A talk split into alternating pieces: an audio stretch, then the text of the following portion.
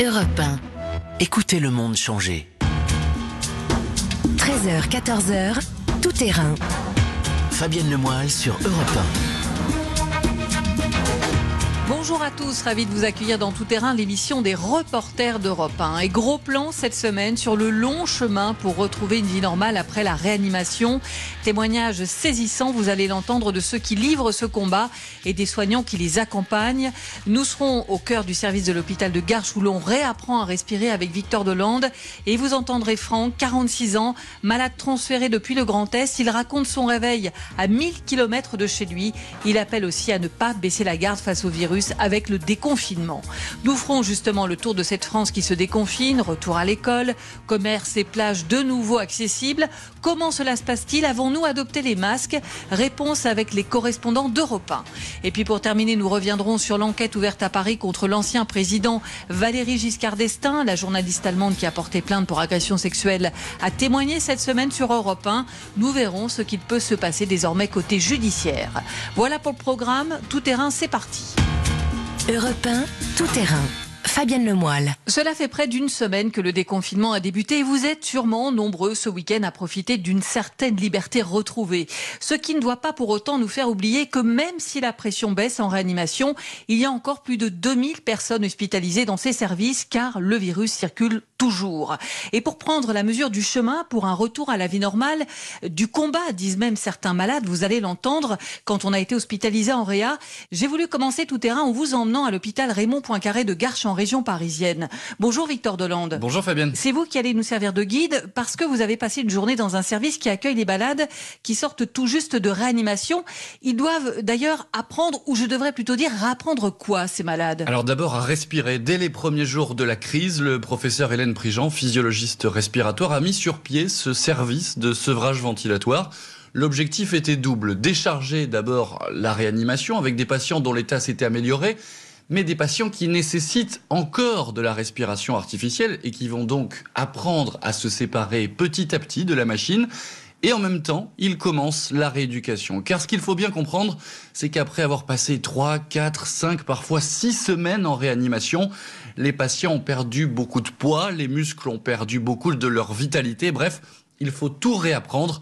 Dans ce service qui compte 11 lits, on trouve toutes les disciplines pour aider ces malades si particuliers des médecins, des infirmiers, des aides-soignants, mais aussi des kinés, des masseurs, des psychologues. Et pourquoi le choix de ce service plus particulièrement, Victor? On a beaucoup entendu les difficultés des services de réanimation, aussi bien en Ile-de-France que dans le Grand Est, des services saturés, mais un peu moins de ce qu'il y a après. D'abord, il faut savoir qu'un peu plus d'un patient sur deux sort des services de réanimation. Les personnes que j'ai vues sont des vrais miraculés, et je pèse mes mots. Mais une fois tiré d'affaire, on ne rentre pas chez soi comme ça, on ne signe pas un papier et le Covid-19 n'est plus qu'un mauvais souvenir. Les patients restent en moyenne deux à trois semaines dans le service que j'ai pu visiter avant de pouvoir intégrer un service de rééducation plus classique, encore deux semaines généralement, et seulement après ces deux étapes, ils peuvent rentrer chez eux, mais vous voyez comme le temps est long pour se remettre d'une telle épreuve. Le combat ne s'arrête donc pas aux portes de la réanimation. Alors on va pousser la porte du service qui prépare les malades à cette vie d'après. Ça se passe donc à Garches, en région parisienne, avec des patients qui, vous allez l'entendre pour certains, se vivent, vous l'avez dit Victor, comme des miraculés, une vraie leçon de vie. J'ai failli mourir. Les jours étaient, étaient, comptés et les médecins ont fait un travail formidable. Moi, ils m'ont sauvé la vie. Jean est un survivant, 42 ans, une carrure de rugbyman. Mais ça, c'était avant le 9 mars. Ce jour-là, il est emmené d'urgence à l'hôpital. Une heure plus tard, il est intubé, plongé dans le coma. De ces 40 jours où il a frôlé la mort, il n'a aucun souvenir ou presque. Et à son réveil, le traumatisme. Qu'est-ce qu'on fait là? Pourquoi on a des tuyaux partout? Pourquoi on peut pas parler? Que j'ai pas de voix. J'ai retrouvé ma voix il y a pas longtemps. Pourquoi il y a autant de médecins, d'infirmiers autour de nous? On voit pourquoi on est là. Voici le service de sevrage ventilatoire créé spécifiquement pour la crise et dirigé par Hélène Prigent, physiologiste respiratoire. L'objectif étant de pouvoir prendre des patients qui s'étaient améliorés mais qui restaient encore dépendants de leur appareil respiratoire afin de les aider à récupérer et de se séparer progressivement des machines tout en commençant à faire de la rééducation. Un homme de 69 ans est arrivé dans le service il y a trois jours. Après quatre semaines de coma, impossible d'écrire, ses mains tremblent trop. Il tente de parler, sa voix est à peine audible. Les aides-soignants l'installent sur un fauteuil. Chaque geste paraît insurmontable. Un, deux, trois. Après cet effort, Vincent Delors, infirmier spécialisé en ventilation, le peigne. Cet après-midi, le patient a rendez-vous avec sa famille pour un premier appel vidéo. C'est compliqué de voir un papa, un époux, une, épouse, une maman qui a un trou dans la gorge et qui respire par un tuyau. Quoi. Donc si vous avez quand même préparé un peu, euh, il est coiffé, euh, il n'est pas fatigué, c'est très rassurant. En salle de repos, Fanny, les traits tirés, raconte sa nuit de garde à une collègue. Elle évoque les récents progrès de deux patients avec un large sourire. Être dans ce service au moment de l'épidémie, c'est une chance, dit-elle, car les patients sont dans une évolution positive. Ils arrivent, ils sont encore euh, très dépendants de la ventilation, très dépendants de la machine. Et au fur et à mesure, en fait, ben, on, allège les, soins, on allège la ventilation, on allège euh, l'alimentation par la sonde nasogastrique, euh, la perfusion, puis ils vont se lever, et puis on va finir par enlever la traque. Et puis bah là, du coup, euh, voilà, on sait qu'ils n'ont plus que quelques heures dans notre service avant d'aller en rééducation et euh, c'est hyper plaisant. Quoi. Un peu plus loin, dans une grande salle, Maguelone comme ergothérapeute, a installé un lave-linge, une machine à laver la vaisselle Drôle de décor au sein de l'hôpital, mais une pièce essentielle pour se projeter sur la vie d'après. C'est une épreuve difficile pour eux, ils n'ont qu'une hâte, c'est de rentrer chez eux. Et malheureusement, des fois, il faut qu'on leur montre que c'est pas, pas si simple que ça. Parce qu'ils se rendent compte que, ben, en débarrassant un simple lave-vaisselle, ah, mais finalement, je suis un peu fatiguée, je suis un peu essoufflée, c'est bizarre. Réapprendre des gestes simples, ce long chemin est presque derrière Jean qu'on retrouve dans sa chambre. La vie, a changé. On voit les choses différemment. Lorsqu'on est passé près de la mort, automatiquement, ça change. J'ai eu la chance de rester encore sur cette terre. Donc, on va continuer le combat. Il doit sortir dans quelques jours dans une France déjà déconfinée. Cette parenthèse si particulière qu'il n'aura même pas connue. Voilà pour cette plongée au cœur du service de sevrage respiratoire de l'hôpital Raymond Poincaré de Garches. Euh, je sais, Victor Delande, vous êtes toujours avec moi, que ce reportage vous a beaucoup marqué. Ça s'entend au fil des témoignages où on peut mesurer euh, combien des gestes qui nous apparaissent anodins sont difficiles pour ces malades. Euh, ça se voit donc au fil des témoignages que vous avez recueillis. Oui, je, je travaille sur cette épidémie depuis près de trois mois. Les chiffres, je les vois tous les jours, j'appelle des réanimateurs, des infectiologues. C'est une chose de parler des patients qui souffrent de ce virus. C'en est une autre de les voir dans leur rééducation, rentrer dans une chambre, voir un homme de 69 ans souffrir le martyr pour respirer. Ça vous fait vraiment réaliser le caractère ultra dangereux de cette maladie. Il y a aussi ces échanges qui m'ont marqué. Comme on est tous masqués, tout passe par le regard. Le regard des patients dit beaucoup de choses sur leur détresse, mais aussi sur le combat qu'ils viennent de gagner. Ils réalisent qu'ils sont en vie, leurs yeux brillent. C'était vraiment euh, très impressionnant, très émouvant aussi. Je me rappellerai très longtemps de ce patient, Jacques. Il a tenu absolument à s'exprimer à mon micro. Sa voix était à peine audible. Mais pour lui, ça voulait dire qu'il était encore en vie. Et s'il m'entend de sa chambre d'hôpital, je lui envoie beaucoup de force et beaucoup de courage. Merci beaucoup, Victor Delande, pour euh, ce reportage qui témoigne vraiment, on l'a dit, du combat pour retrouver une vie normale. On va marquer une pause et on va partir dans le Grand Est qui a été particulièrement touché par l'épidémie, au point qu'au plus fort de la crise, vous vous en souvenez, plusieurs centaines de malades ont été transférés dans d'autres régions. Vous allez entendre l'un d'entre eux qui lui aussi se vit comme un rescapé et qui appelle à rester vigilant en cette période de déconfinement confinement. Fabienne Lemoyle sur Europe 1. Il est tout juste 13h12. On retrouve Fabienne Lemoyle pour la suite de Tout Terrain, l'émission des reporters d'Europe 1. Au plus fort de l'épidémie, vous vous en souvenez, ils ont été plusieurs centaines de malades du Grand Est plongés en coma artificiel et transférés à bord de TGV médicalisés vers le sud-ouest ou la Bretagne. Parmi eux, Franck, à peine 46 ans, sans pathologie particulière, qui s'est réveillé à Dax dans les Landes à plus de 1000 km de son village alsacien, village qu'il a pu retrouver il y a quelques semaines. Bonjour Arthur Mbaché. Bonjour Fabienne. Correspondant d'Europe 1 dans la région Grand Est, vous avez rencontré Franck euh, cette semaine qui se vit, on va l'entendre comme un miraculé. Vous connaissiez déjà sa femme Audrey. Elle avait témoigné sur Europe 1 début avril quand elle suivait à distance l'évolution de la maladie de son mari. Là, vous les avez rencontrés tous les deux chez eux en Alsace. Et la première chose que Franck a tenu à vous raconter, c'est son réveil. Oui, imaginez, Fabienne, une, chambre d'hôpital, le lit, les stores euh, sur la fenêtre, une télé éteinte, une chaise, un patient, les yeux fermés. La dernière fois que ces yeux-là étaient ouverts, c'était plus de deux semaines plus tôt en Alsace. Il a l'air endormi, mais il entend euh, la voix des infirmières et des aides-soignantes, cet accent chantant, le sud-ouest, les Landes. Nous sommes un jeudi du mois d'avril. Franck, se réveille bah, En fait, j'ai des flashs durant mon coma où j'entendais euh, les infirmières, les aides-soignantes me parler. Et après, au réveil, au réveil, je me souviens en fait juste qu'elle me tapotait sur les joues et qu'elle me disait à chaque fois "Là, vous êtes à Dax, hein, vous n'êtes pas à Strasbourg." Alors euh, vous ouvrez les yeux et vous vous dites c'est pas possible. Hier j'étais encore à Strasbourg. Vous avez aucune notion du temps passé, hein, les 15 jours passés, vous vous en souvenez plus.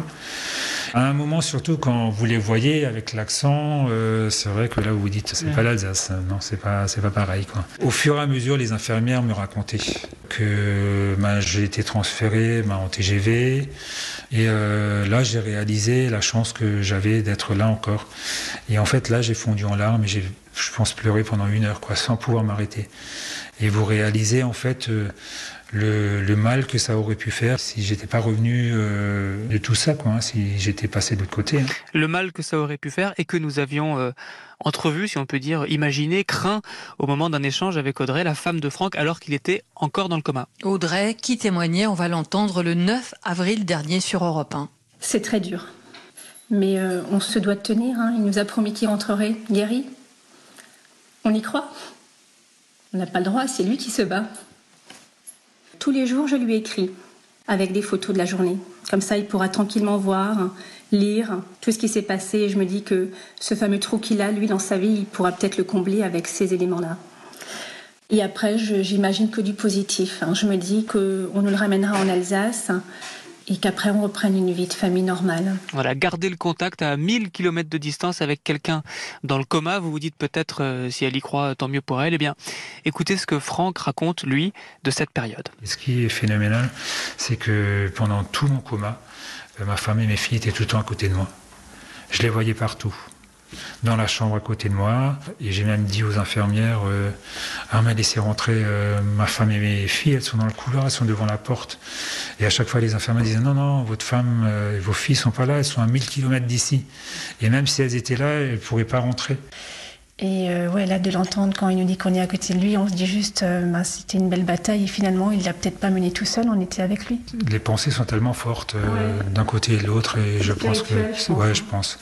Et, justement, comment s'est passé, comment se sont passés les véritables retrouvailles. C'était un peu, j'avais peur de la contaminer de nouveau.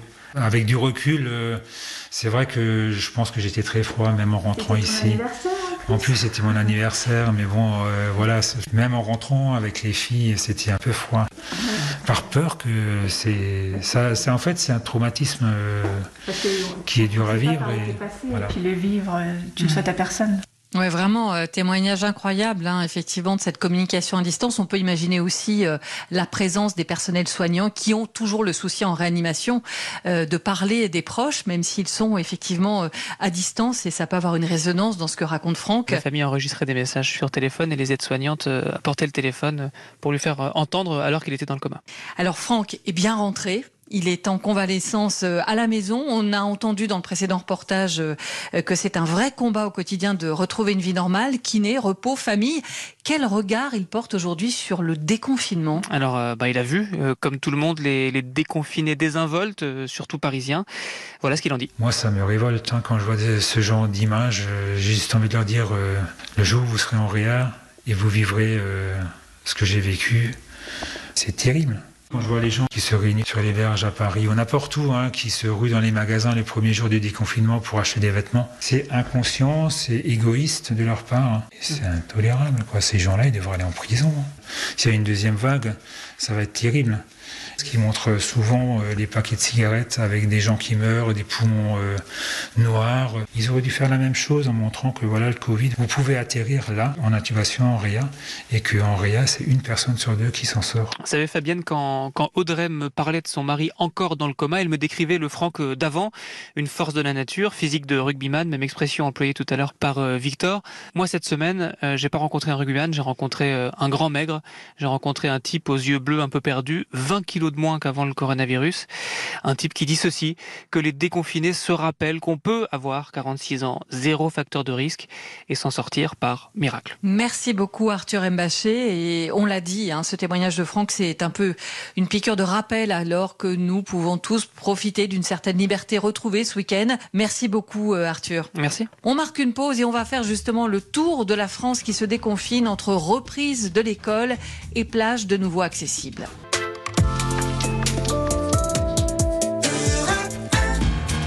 Le déconfinement en région, on en parle dans tout terrain ce samedi avec Fabienne Lemoyle et les correspondants d'Europe 1. Depuis lundi, le processus du déconfinement est donc en marche. Retour au travail, retour à l'école, plage à nouveau accessible, commerce rouvert. J'ai donc voulu que les correspondants d'Europe 1 vous racontent à quoi ressemble sur le terrain dans leur région cette France qui se déconfine. Et on va commencer ce tour de France avec Jean-Luc Bougeon à Lyon, Stéphane Place à Bordeaux et Lionel Gougelot à Lille. Bonjour à tous les trois. Bonjour Fabienne. Bonjour Fabienne. Bonjour Fabienne. Nous serons tout à l'heure à Marseille et à Nantes. Mais pour commencer, j'ai juste envie de vous demander vos premières impressions après cinq jours. À Paris, il y a euh, ces images du canal Saint-Martin avec toute la difficulté de rester à distance qui ont inquiété.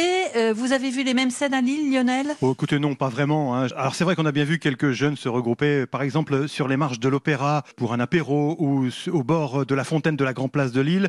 Il y a eu aussi un, un afflux de promeneurs également au, au parc de la Citadelle dont Martine Aubry a obtenu par dérogation la réouverture cette semaine. Mais très honnêtement, rien de, de très inquiétant ici à Lille. À Lyon, euh, Jean-Luc, sur les berges du Rhône, ça se passe comment? Ben justement, les berges du Rhône, ça ressemble un peu au canal Saint-Martin, mais euh, ici, elles ont été rouvertes. Mais ici, les Lyonnais ont été euh, là aussi plutôt disciplinés. Soit ils étaient masqués, soit dans l'ensemble, ils respectaient à peu près les distances. Et puis, il faut le dire, hein, ce qui a peut-être aussi aidé à ce que le déconfinement euh, ne soit pas une ruée euh, euh, dehors, c'est qu'il a beaucoup plu mardi, mercredi, jeudi. Les températures ont, ont également beaucoup chuté. Du coup, on n'a pas assisté à des phénomènes de masse vraiment. hein. Stéphane Place à Bordeaux, qu'est-ce qui vous a marqué? Alors, ce qui est très chouette, c'est de retrouver, on en reparlera tout à l'heure, mais la rue Sainte-Catherine avec euh, des passants, des clients disciplinés et masqués euh, pour euh, la plupart. C'est un peu la même chose aussi sur la place Péberlan où je me, je me trouve en ce moment même.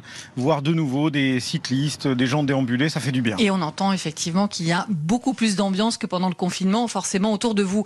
Alors, l'une des grosses inquiétudes, c'était la reprise de l'école euh, que vous avez suivie tous les trois dans vos régions. Euh, Lionel, euh, vous, euh, vous aviez vu la préparation en amont des enseignants, d'autant plus qu'on va le rappeler, vous êtes dans une zone rouge. Oui, c'est- c'est-à-dire que zone rouge, il n'y aura pas en tout cas pour l'instant, de reprise au, collège. En fait, toute la journée de lundi, j'étais avec des enseignants donc en primaire ou en maternelle, avec des directeurs d'école, avec leurs leurs équipes en- enseignantes qui préparaient la reprise, avec vous savez cette fameuse bible de 55 pages, hein, le, le protocole sanitaire envoyé une semaine auparavant par le ministère, un élève par table, séparé d'un mètre, marquage au sort, le- enfin je vous passe tous les détails.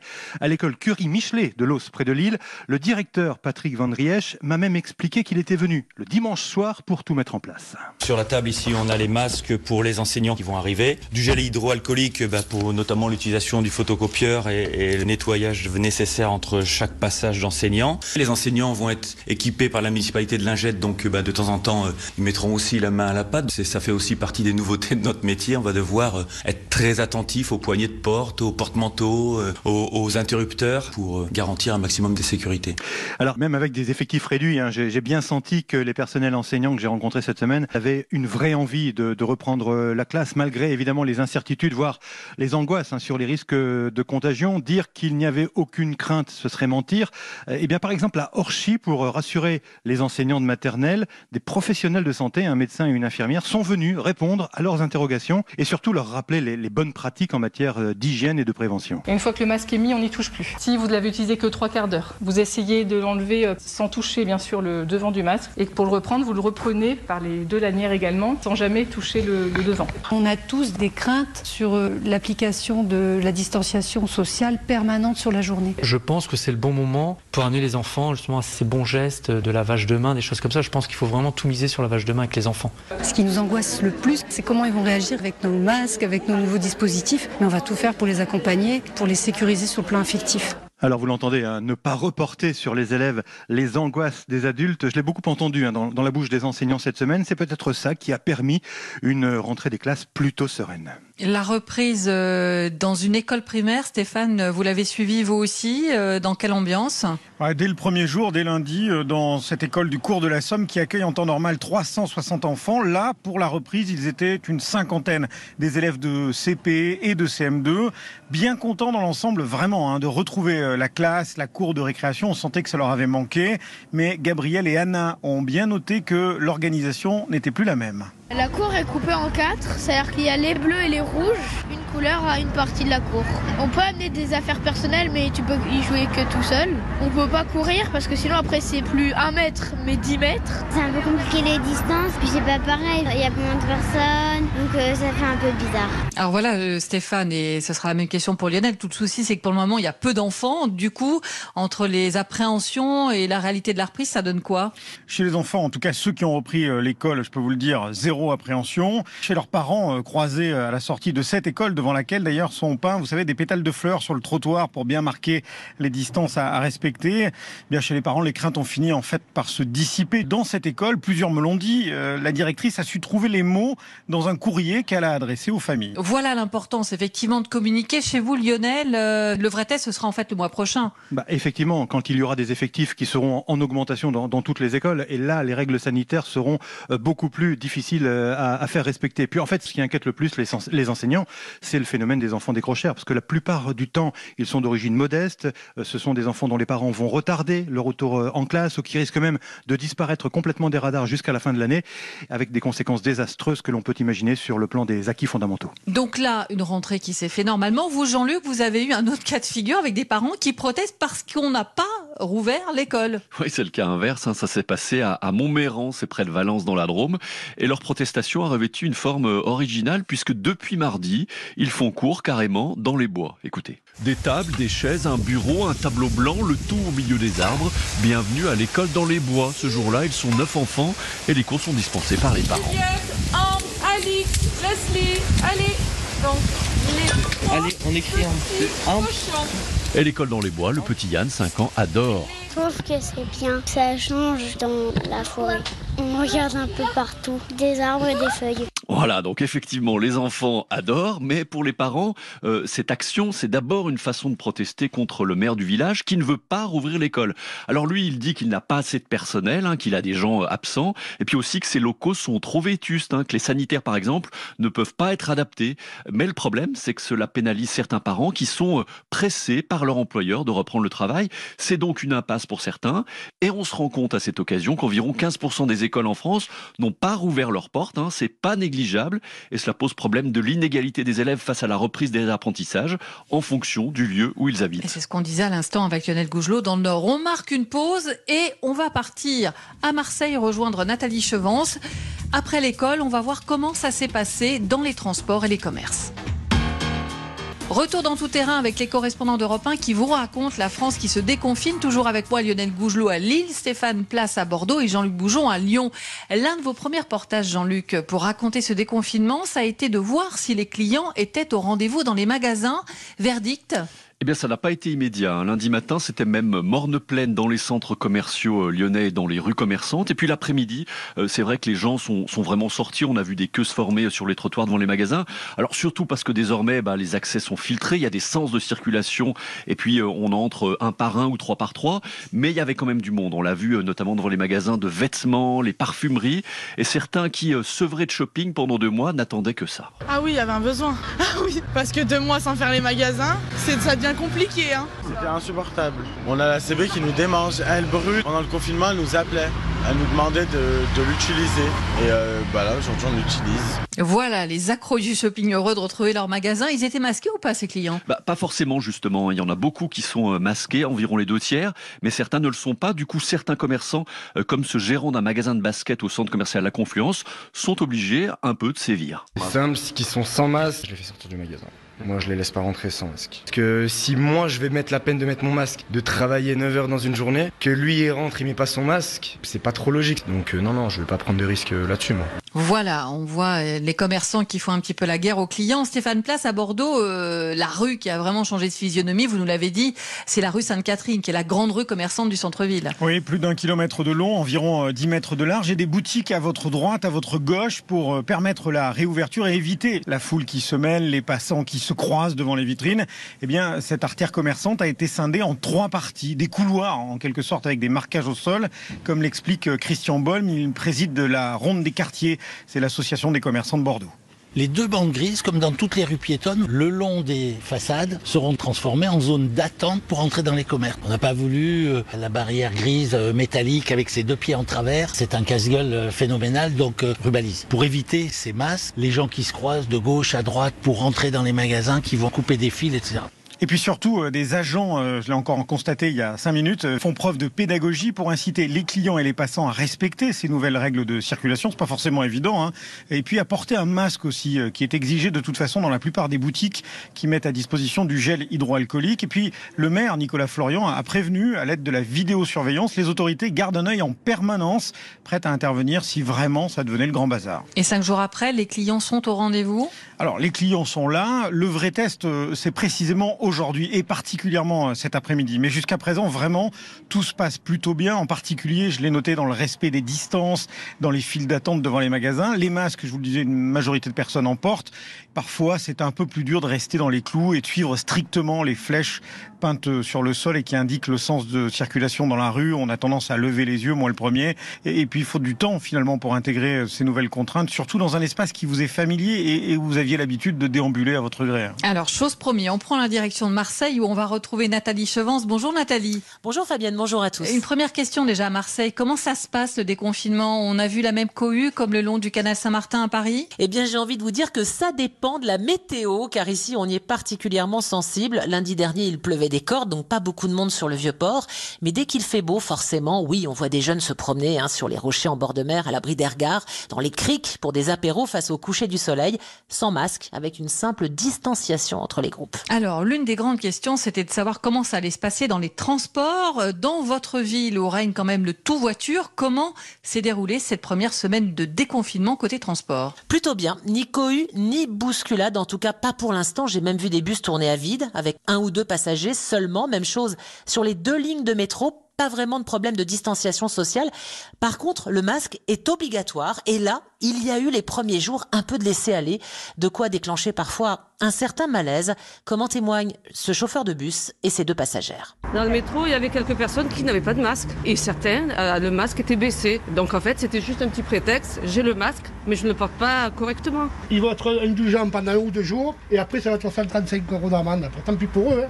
On sait qu'on retravaille euh, pour des raisons économiques, pour faire un peu repartir. C'est pas super évident, même si ça va mieux, même si c'est en bas, on est tellement passé euh, par des moments durs que c'est costaud. Voilà, hein, comme vous l'entendez avec cette euh, usagère de la RTN qui était au bord des lames le premier jour du déconfinement. C'est donc pas évident pour tout le monde. On sent encore une crainte. Résultat, eh bien, ici, dans l'une des villes les plus embouteillées d'Europe, on privilégie encore et toujours sa voiture. D'où ces embouteillages aperçus en centre-ville, en plein après-midi ou du côté de la zone commerciale de plan de campagne. Et le vélo, me direz-vous, eh bien, Marseille n'est pas Montpellier, ce n'est pas la même topographie avec seulement 9 km de pistes cyclables supplémentaires pour une ville deux fois plus étendue que Paris. Ah, Effectivement. Et dans votre région, Nathalie, il y a un domaine aussi euh, qui attend euh, tout de la saison estivale, c'est le tourisme. Oui, ici, le comité régional du tourisme va lancer aussi dès lundi une campagne de communication à 2 millions d'euros pour inciter les vacanciers à consommer dans le sud, et cela dès maintenant. Le tourisme représente 13% du PIB régional, 30 millions de visiteurs. L'enjeu économique est très important. Il faut donc que les réservations dans un rayon de 100 km commencent dès maintenant. C'est l'appel lancé par la présidente de la Fédération des gîtes de France, Sylvie Pellerin, qui, elle, est installée en plein cœur de la campagne provençale. Hébergements sont à 99% en milieu rural. Donc la distanciation, l'espace, les gestes barrières, c'est anecdotique dans la mesure où on est dans des grands espaces. Donc rajouter un petit peu de désinfection, rajouter un petit peu de gestes supplémentaires, c'est pas énormissime. Et pourtant, les réservations pour les prochains week-ends en gîte, dans les Bouches-du-Rhône ou dans le Vaucluse, ont bien du mal à décoller. C'est assez surprenant. Alors c'est vrai qu'ici, les gens ont davantage l'occasion de se promener euh, dans la nature, mais d'après les professionnels, il y aurait encore malgré tout une petite crainte des Provençaux à prendre le large. Merci beaucoup Nathalie Chevance. Euh, on vient de l'entendre, euh, pas beaucoup de succès pour le vélo euh, à Marseille. Euh, Qu'est-ce qu'il en est Jean-Luc Bougeon à Lyon? Ah, si, au contraire, à Lyon, hein, il y a eu un boom du vélo parce qu'il y a eu assez peu de voitures. Euh, on a même fait des pistes cyclables provisoires, ce qui a été fait aussi à Grenoble, hein, dans une autre ville de la région. On va marquer une nouvelle pause. Je vous libère Jean-Luc Bougeon car on va aller sur les plages de l'ouest et du nord de la France qui commencent de nouveau à être accessibles et on reste avec Stéphane Place et avec Lionel Gougelot. Fabienne Lemoyle sur Europe 1.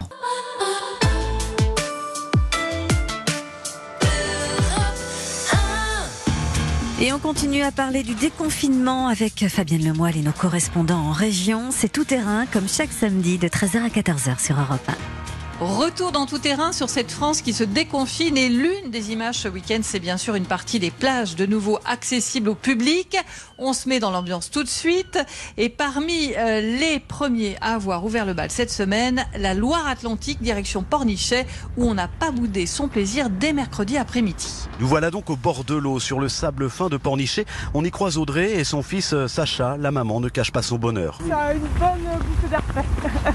bah, on habite juste à côté donc euh, on pouvait se balader derrière mais euh, voilà quoi, quand on habite au bord de la mer euh, c'est pour aller à la plage. Visiblement on peut faire euh, du paddle, du surf. En effet, les règles sont simples. On est sur le principe de plage active, accessible de 8h à 21h. Sport individuel autorisé, promenade, mais pas de bronzette ou de rassemblement. Bonjour Charles Guyard. Bonjour Fabienne, bonjour à toutes et à tous. C'est vous qui écumez les plages bretonnes et vendéennes depuis mercredi. euh, plage dynamique si j'ai bien compris. Oui, effectivement, hein, c'est plage active même. C'est le grand principe pour cette euh, réouverture du coup des plages. C'est-à-dire qu'on est euh, en mouvement constant dessus. Euh, on ne fait pas de bronzette, comme on l'a entendu dans le sujet. On ne pique-nique pas dessus. Les sports nautiques sont autorisés. Les ballons pourraient être euh, tolérés à condition, bien sûr, de ne pas se faire une partie de foot à 15 ou 20 personnes. Euh, les châteaux de sable également pour les enfants peuvent également être euh, tolérés. Mais voilà, tout cela va être au cas par cas. Mais euh, le principe, vous l'avez rappelé, c'est plage active dynamique du mouvement. Et vous m'avez dit, euh, c'est ouvert partout en Loire-Atlantique pour ce week-end. Partout en Loire-Atlantique, en Vendée également, Finistère, Morbihan, Côte d'Armor, là aussi les plages euh, commencent à se réouvrir. C'est important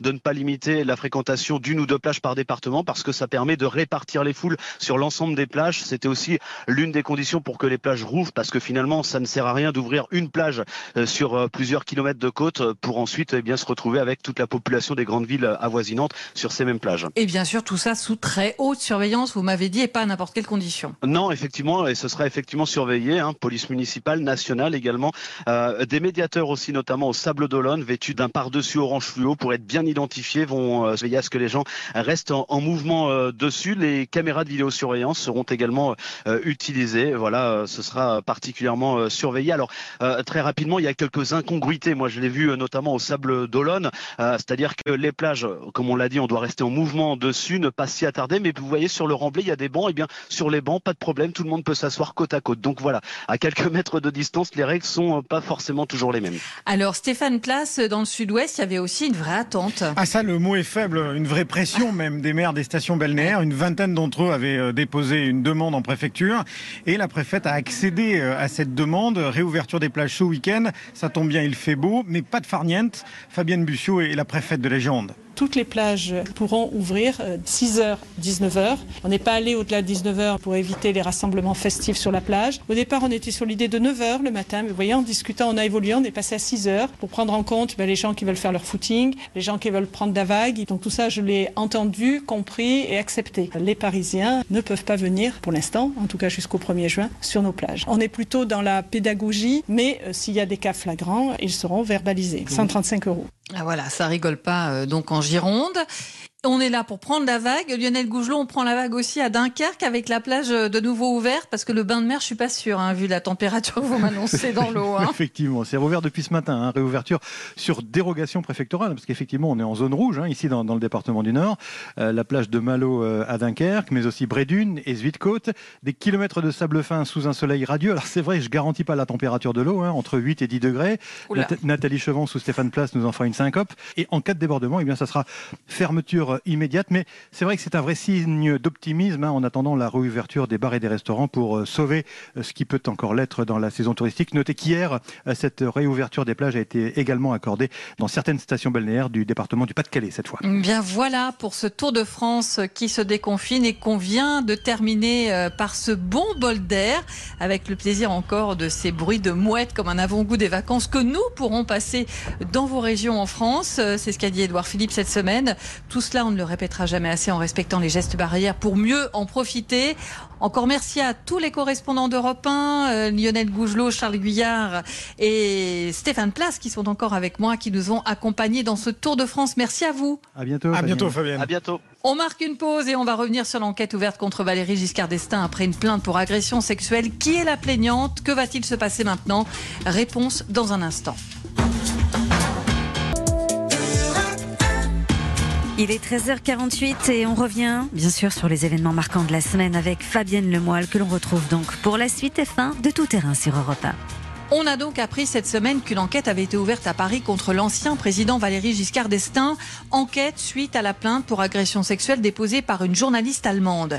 Anne-Catherine Stracke, 37 ans, reproche à l'ancien chef d'État, 94 ans aujourd'hui, de lui avoir mis une main aux fesses lors d'une interview par trois fois. Des faits dont il n'a aucun souvenir, dit son avocat, qui ajoute que Valéry Giscard d'Estaing est très affecté par cette accusation. Et cette semaine sur Europe 1, vous avez pu entendre le témoignage de Anne-Catherine Stracke. Bonjour Hélène Kohl. Bonjour à tous. Correspondante d'Europe 1 à Berlin, c'est vous qui avez recueilli son témoignage. Déjà, qu'est-ce qu'il a décidé à vous parler? Eh bien, disons que c'est le pragmatisme. Elle est journaliste, elle travaille à la rédaction d'une grande chaîne de télévision publique, la WDR, qui appartient au groupe ARD. Et donc, depuis le dépôt de sa plainte, en mars, elle se préparait à devoir faire face à un moment donné aux demandes d'interview par la presse française. Elle a pu retenir les appels et les mails pendant quelques jours, mais lundi, effectivement, après l'ouverture de l'enquête, elle a décidé de parler. Comme elle veut absolument éviter une surmédiatisation, elle a vraiment ciblé ses interventions. Un journal seulement en Allemagne, sa propre chaîne de télévision, une radio aussi. Et puis en France, Le Monde, l'agence France Presse et donc pour l'audiovisuel de radio, dont Europe 1. Et elle est donc revenue sur ce qui s'est passé il y a 17 mois lors de cette interview. Oui, c'était le 18 décembre 2018. Euh, elle tournait un reportage à l'occasion des 100 ans de l'ancien chancelier Helmut Schmidt, dont l'amitié avec Valéry Giscard d'Estaing a marqué les années 70, l'histoire des relations franco-allemandes et la construction européenne.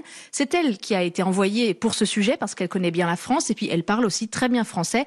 Écoutez comment ça s'est passé, c'est elle qui raconte. Après l'interview, j'ai demandé une photo de l'équipe avec avec Valérie Giscard d'Estaing. Son employé, qui était dans la salle également, elle a pris une photo de nous et Valérie Giscard d'Estaing a mis sa main sur ma taille et puis ensuite sa main est glissée sur ma fesse gauche. On a demandé une deuxième photo et il a fait la même chose.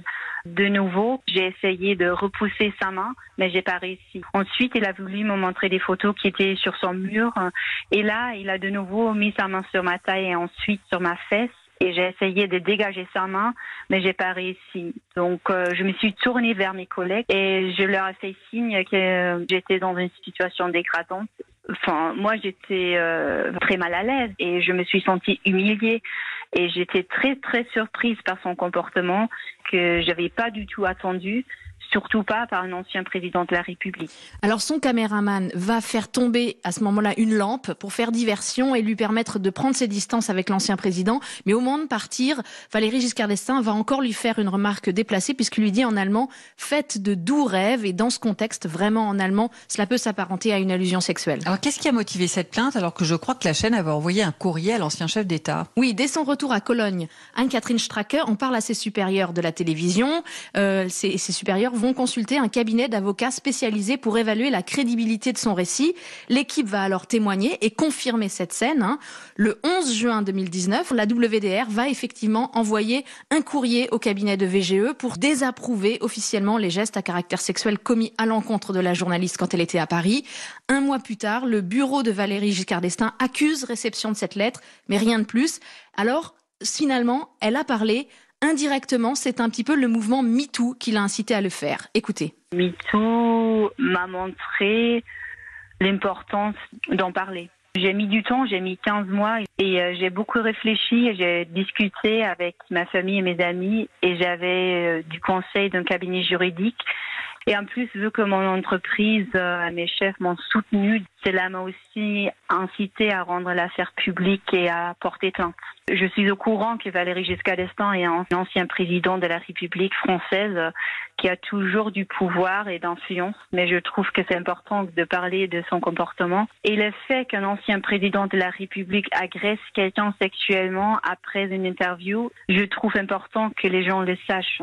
Quel écho à cette affaire en Allemagne? Alors clairement moins de retentissement qu'en France, c'est évident. Il y a quelques articles factuels, ça suscite donc du coup logiquement moins de polémiques.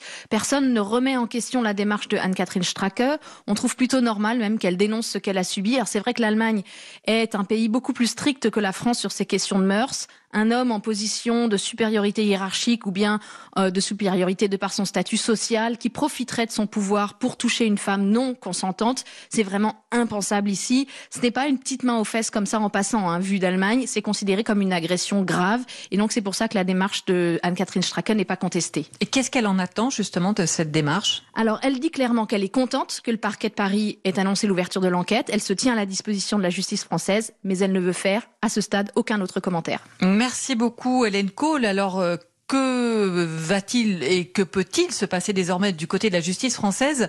Bonjour Chloé Triomphe. Euh, bonjour. Du service police-justice d'Europe 1.